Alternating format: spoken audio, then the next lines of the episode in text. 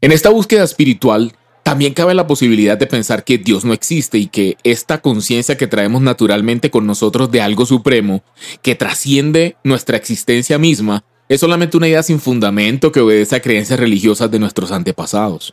O tal vez llega un punto en el que te encontraste tan agotado, tan cansado, frustrado de las religiones y de las malas experiencias que pudiste tener profesando o practicando la fe heredada de tu familia, que sencillamente te cansaste de probar y buscar esa conexión sobrenatural sin éxito y decidiste que lo mejor era apartarte completamente de Dios hasta el punto de simplemente ignorarlo. Sobre todo si dentro de tu familia hay muchos malos ejemplos. También puede ser que tuviste una gran pérdida, una de esas que uno en su mente finita no es capaz de entender y por eso la respuesta que encuentra, por supuesto llena de resentimiento y carente de razón, es culpar a Dios y asegurar que si Él existiera, nada malo podría pasar o tendría que pasar. Otra más todavía, puede que tu mente hubiese sido influenciada por filosofías, doctrinas en la universidad, en el colegio, y simplemente comenzaste a creer que si personas tan inteligentes como tus maestros, tus profesores sostienen que no hay un ser superior, creador y dueño de todo y que sencillamente somos producto de la evolución, entonces tal vez ellos tienen razón y tú preferiste adoptar esas teorías como una verdad en tu vida por pura comodidad. Todo esto se puede entender, esto es normal que pase en la mente de cualquier persona. Sobre todo porque es mucho más cómodo pensar que yo vivo mejor cuando no tengo que darle explicaciones a nadie sobre mis comportamientos y puedo poner yo mismo mis reglas, las que yo considero, sí, yo considero que no dañan a nadie y que puedo seguir mi vida sin pensar en las consecuencias que tendrá una de estas acciones en la eternidad. Te invito a que me acompañes durante este episodio a derribar los mitos del ateísmo. Recuerda que estamos en Irracional. Aprovecho para darte la bienvenida después de esa, de esa corta intro con un poco de café. Hmm. Creo que llevábamos como dos o tres episodios tomando té, pero hoy volví al café. Realmente el café es mi favorito. Pero como este no es un podcast sobre bebidas calientes ni sobre café, ¿qué te parece si entramos en materia? Estamos en Derribando mitos, la tercera temporada de Irracional. Y hoy vamos a hablar de, entre comillas, Dios no existe. Comencemos sentando las bases del ateísmo. El ateísmo es un sistema de ideas que rechaza de manera racional, consciente, la admisión y creencia en lo sobrenatural. Llámese espíritus, dioses, ángeles, vida de ultratumba, reencarnación, demonios, premios o castigos después de la muerte. El objeto principal del ateísmo es explicar las fuentes y causas del origen y criticar las creencias religiosas desde el punto de vista de la visión científica del mundo. También busca aclarar el papel social y político de las religiones y señalar de qué manera pueden superarse esos prejuicios religiosos. Cosa que me llama mucho la atención porque ¿qué sentido tiene pasarse la vida peleando contra algo o alguien que no existe? Bueno, el ateísmo constituye uno de los aspectos más importantes de la concepción materialista del mundo. Afirma una visión científica de la naturaleza y la sociedad, se basa en la ciencia y lo que busca es, entre comillas, liberar a las personas de errores, prejuicios y le explica la realidad y no aceptar como algo natural una sociedad clasista y de explotación, o sea, más o menos es liberar al ser humano de la opresión de la religión, por decirlo así. Analiza también esos cambios religiosos para adecuarse al avance científico que explica la naturalidad de la vida. Pero más adelante vamos a ver un poco la explicación de esto. Las primeras personas en identificarse a sí mismas con la palabra ateo vivieron en el siglo XVIII, durante el periodo de la Ilustración. La Revolución Francesa es se caracteriza, es muy notable por su ateísmo y presenció el primer gran movimiento político de la historia en pelear, abogar por la supremacía de la razón humana. Es decir, el hombre es Dios y es el centro del conocimiento y es el único ser que tiene la superioridad y las respuestas. ¿Ok? Continuemos. La palabra ateo proviene etimológicamente del latín ateus, y este del griego ateos o ateos, que significa sin dioses. ¿Qué tal ahí la pronunciación? El ateísmo, entonces, en un sentido amplio, es la ausencia de la creencia en la existencia de las deidades, como te dije hace un momento. En un, en un sentido un poquito más estricto, podemos decir que es el rechazo de la creencia de que cualquier deidad exista. Y todavía más restringido el ateísmo es puntualmente la postura, la actitud, la filosofía de vida que defiende que no existen las deidades. Su base filosófica, como te dije al principio, es el materialismo. Es un sistema filosófico que es completamente opuesto a una conciencia de espíritu, de espiritualismo. Considera que solamente existe la materia y el espíritu se reduce a una consecuencia, como a una, a una energía que proviene de todo lo material. Este rechaza el, el, ateísmo y el materialismo rechaza absolutamente todo lo que esté fuera del contexto científico, lo que no se pueda palpar, ver, lo que no pueda correr el método científico. Pero pasemos ahora a lo interesante. Ahora viene lo grueso de este episodio que apenas comienza y, y espero que me acompañes hasta el final. Vamos a derribar mitos, tomando lo más típico dentro de la postura atea. Vamos a ver uno a uno cada uno de los postulados o de las, digamos, argumentos que tienen los ateos para ser ateos precisamente. El primero, la creación del universo. Para esto existen muchísimas teorías y finalmente siempre han sido eso, teorías.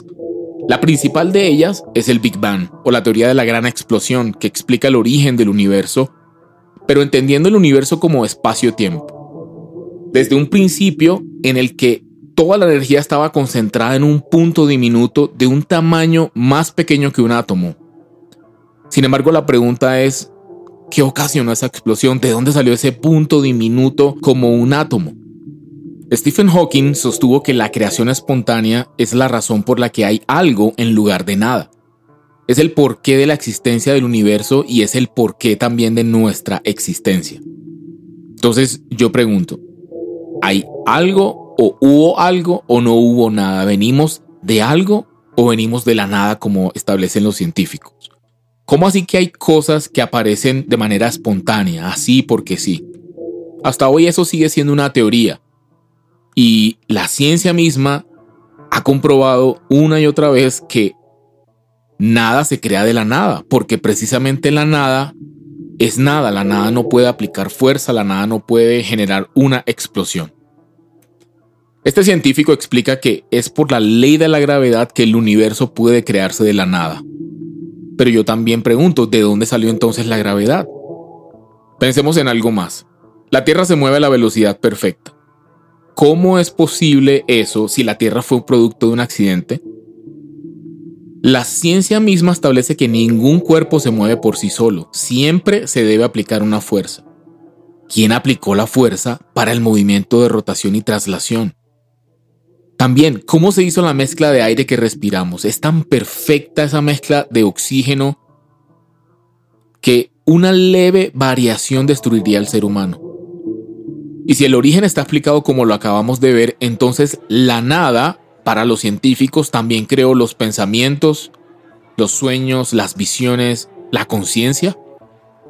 ¿Quiere decir esto entonces que si cogemos un libro y lo cortamos en pedacitos, eventualmente se va a organizar de manera perfecta, también quiere decir que del caos se produce algo organizado y perfecto.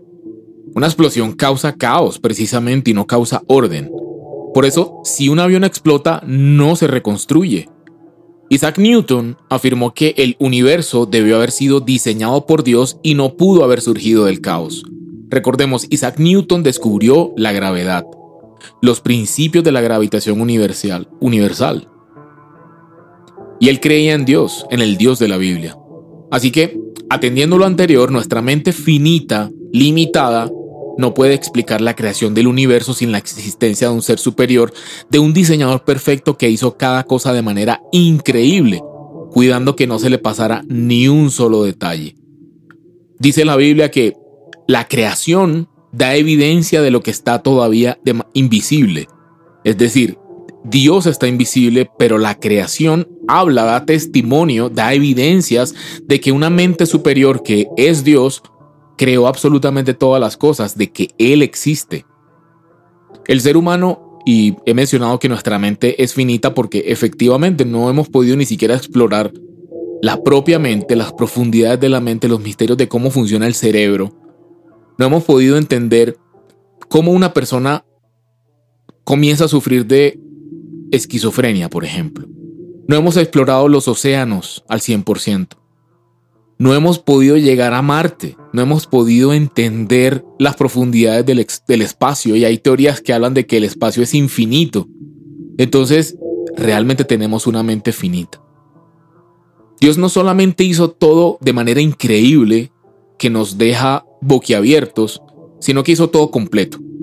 La forma como Dios creó todas las cosas, el universo, los animales, a ti y a mí, fue a través del poder de su palabra. Dice la Biblia que para cada momento de la creación siempre, siempre se menciona Dios dijo que se hiciera esto o aquello. Y también al final dice, luego que Dios creó, vio que todo era bueno. ¿Te has preguntado cómo es que el Sol está a la distancia correcta de la Tierra exacta, una distancia perfecta?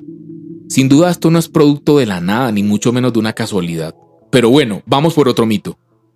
Otro mito dice que los humanos somos producto de la evolución, la famosa teoría de Darwin, de la teoría de la evolución, el origen de las especies. Estamos de acuerdo en que no somos robots que se produjeron de la misma manera en una fábrica. No somos un molde y, y, que todos respondemos de la misma forma a los impulsos o tenemos los mismos comportamientos. Esto lo sabemos porque cada uno tiene su propia identidad.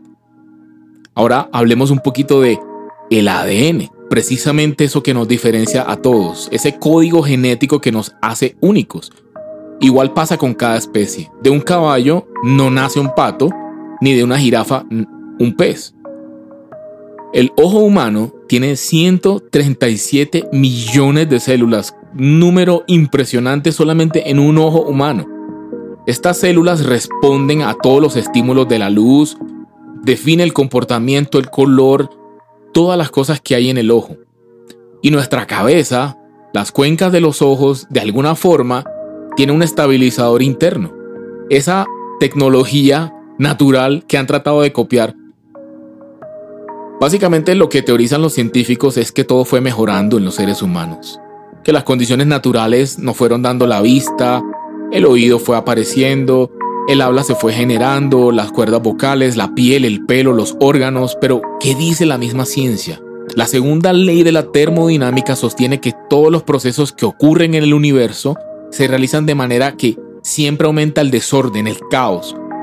Y hablamos de la entropía. Esta entropía demuestra que, hablando dentro de la segunda ley de la termodinámica, que cuando algo no es controlado de manera sistemática, se puede o tiende a desordenarse. Esto sin duda contradice la teoría de la evolución que por cierto, si no lo sabías, no pasó de ser una teoría. Todo tiende al desorden, al caos, a la descomposición, por eso envejecemos conforme pasa el tiempo. Podemos decir inclusive que ahora hay más enfermedades. Pero si nos pusiéramos a pensar un poco más, ¿qué fue primero en el ser humano? ¿Acaso no todos los órganos y todas las cosas que están dentro de nuestro cuerpo están interconectadas? Es decir, ¿pudo primero estar el corazón y después la sangre o, primero la sangre y después el corazón? Esta teoría pseudocientífica de la evolución que todavía hoy no tiene pruebas ha llevado a millones a creer que todo se hizo de manera espontánea a través de una célula, que de un renacuajo del agua comenzaron a surgir todas las especies y surgió el hombre, y que ninguna fuerza inteligente superior nos creó según Darwin. El autor de este postulado, que aún hoy se enseña en los colegios y universidades y se exhibe en los principales museos del mundo, nunca estableció el origen de las especies. Así es como se llama su libro. Él solamente teorizó. Esto no es más que una mentira repetida durante más de un siglo. Nunca jamás encontraron el eslabón perdido. No hay una sola prueba que demuestre el puente de la mutación de un mono a un hombre. Nunca. Esto ni siquiera por ende cumple con el método científico. Es más, no se ha podido comprobar hasta ahora la evolución de algo existente en una cosa diferente, a pesar de los miles de años que llevamos habitando el planeta. Es así como llega Gregor Mendel por medio de los trabajos que llevó a cabo con diferentes variedades de arveja, encontró las hoy llamadas leyes de Mendel, dieron origen al descubrimiento de la herencia genética del ADN. Los primeros trabajos en genética fueron realizados por él. Inicialmente efectuó cruces de semillas determinando que las semillas de manzana, ojo con esto, las semillas de manzana solo producen manzanas. Las de uva solo producen uvas y las de frijol solo frijol. Nosotros no podemos evitar pestañear o respirar. Y, no podemos evitar parecernos a nuestros familiares. Todo este código está puesto en nuestro ADN. Pero ¿quién lo colocó? Bill Gates dijo en su momento que el ADN era como un programa de computación, un software, pero muchísimo, vastamente superior a todo programa de software que se ha desarrollado en la Tierra. Cada especie definitivamente, coincidirás conmigo, es única. Y es muy interesante ver que esas leyes de la herencia están plasmadas en la Biblia más o menos unos 5800 años antes que Mendel hiciera su descubrimiento. ¿No te parece eso impresionante? Y esto aprovecho para decirte, la Biblia es ciencia, la Biblia es científica, es histórica, es arqueológica, es psicológica, es antropología, la Biblia es un libro lleno de tesoros. Y ojo con esto, en el primer capítulo de Génesis, para probarte las leyes de la herencia establecidas en la, en la Biblia, en Génesis. Y dice así, en los versículos 11 y 12 del capítulo 1. Después dijo Dios, produzca la tierra hierba verde, hierba que dé semilla, al árbol que dé fruto según su género, que su semilla esté en él sobre la tierra. Y fue así. Produjo pues la tierra hierba verde, hierba que da semilla según su naturaleza, y árbol que da fruto, cuya semilla está en él según su género, y vio Dios que era bueno.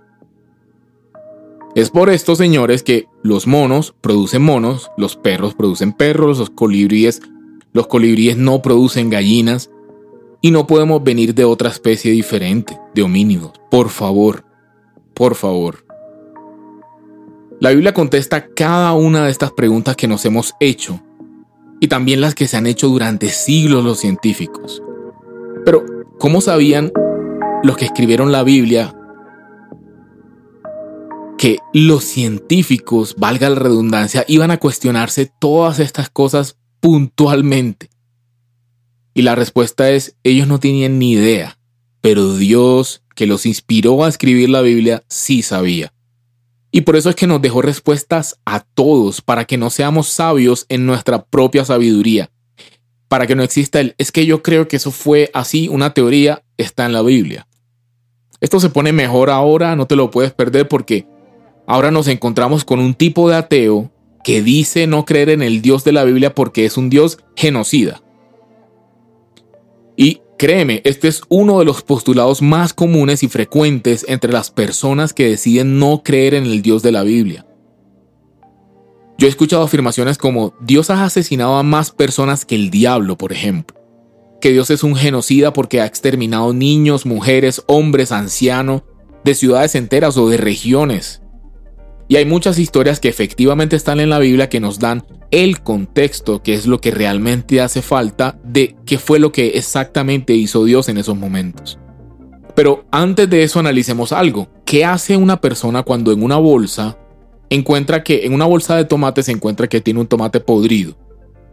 Pues lo lógico sería sacar ese tomate y mandarlo a la basura, precisamente para que no contamine el resto de tomates exactamente hizo Dios en, las múltiples historias que encuentras en el Antiguo Testamento.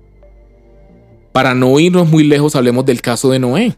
Ya lo tocamos en un episodio anterior y, y básicamente se trataba de que Dios comenzó a analizar la humanidad en la tierra entera en los tiempos de Noé.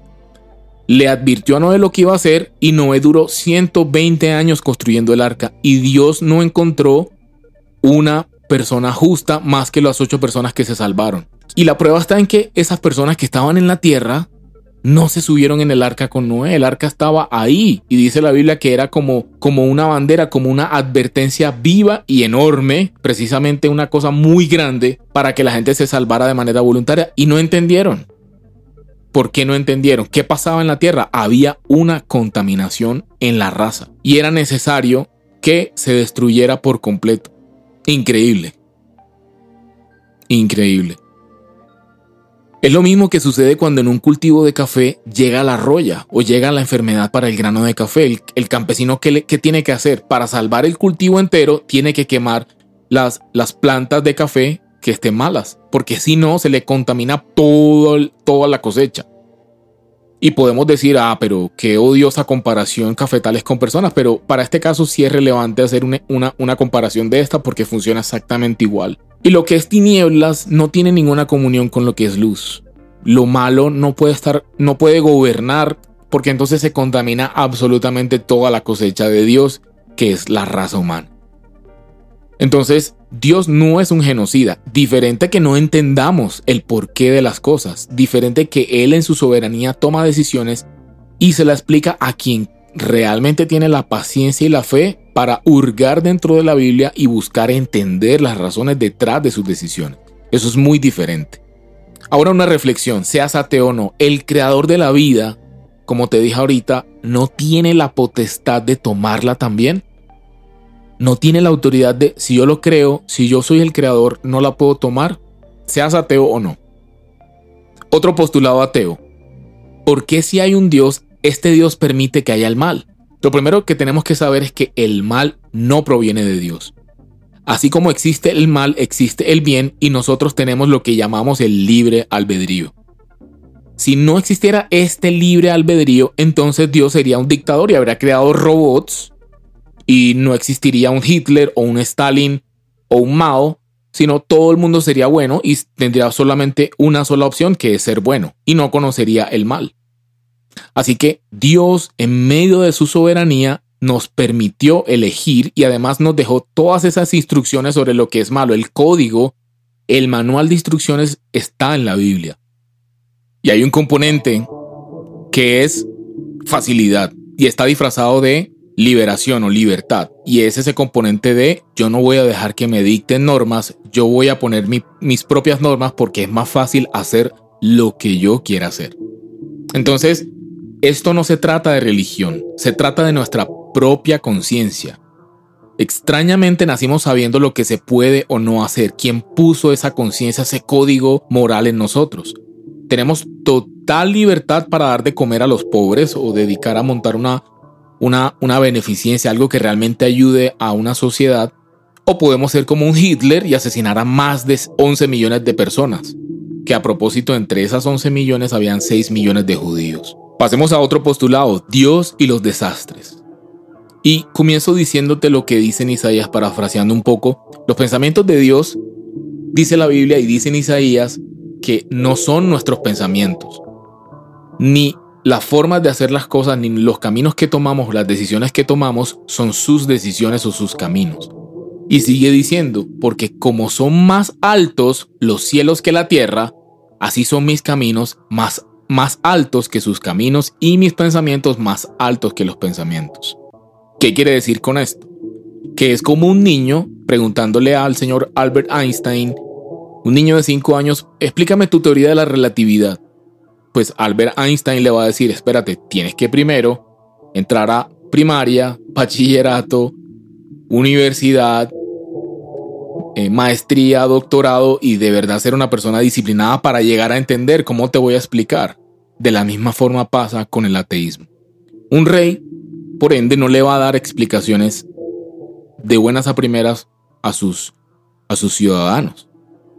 Pero algo que sí te dejo muy claro es que existe la eternidad y la vida actual es un capítulo muy pequeño dentro de la eternidad. Entonces, si hay un tsunami que se llevó una gran proporción de población en Indonesia, por ejemplo, y se llevó en un gran porcentaje de niños, entonces ¿de qué forma podemos saber, siendo Indonesia y toda esa zona una región en la cual hay prostitución infantil, pornografía infantil, si era el propósito del creador y del soberano de llevarse a esos niños para salvarlos y llevárselos a un lugar mejor? ¿Qué vamos a saber nosotros? Sin embargo, la promesa es llegará el punto, el momento, a los que saben esperar, que todo se entenderá, todo saldrá a la luz. Con todo esto también he concluido algo muy importante, y es que negar la existencia de Dios definitivamente es un tema de ego, es un tema de orgullo de algunas personas que no solo no quieren abrir su corazón a ese llamado natural que tenemos de todas esas cosas que nos, que nos superan, que están por encima, sino que creen que el ser humano es superior y autosuficiente, la postura humanista materialista. Pero además de decir que Dios no existe, en parte también es no tener que darle cuentas a nadie sobre mi comportamiento. Si veo pornografía, si no veo pornografía, si me acuesto con X o Y mujeres u hombres, no tengo que darle cuentas a nadie y no estoy afectando a nadie. Y eso por supuesto va a ser mucho más cómodo y placentero que reconocer a Dios. Como dice en Juan 3:19, y esta es la condenación. La luz vino al mundo, pero los hombres amaron más las tinieblas que la luz, porque sus obras eran malas. Pero todo aquel que hace lo malo aborrece la luz y no se acerca a la luz para que sus obras no sean reprendidas.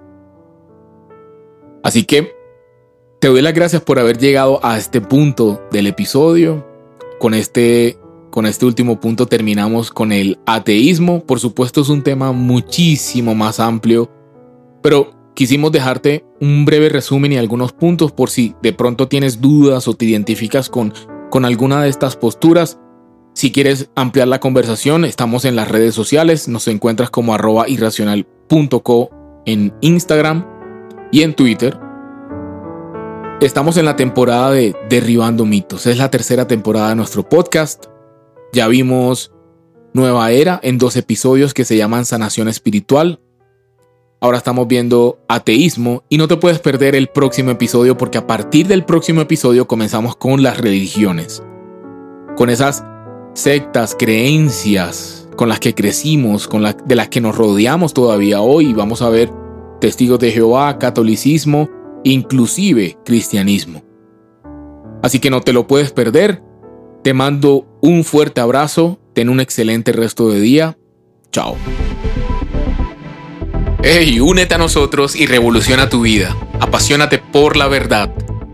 Te esperamos en un próximo episodio. Comparte este contenido y búscanos en redes sociales como irracional.co. Muévete contra la corriente. Irracional Podcast es producido por Grupo Fine en la ciudad de Medellín.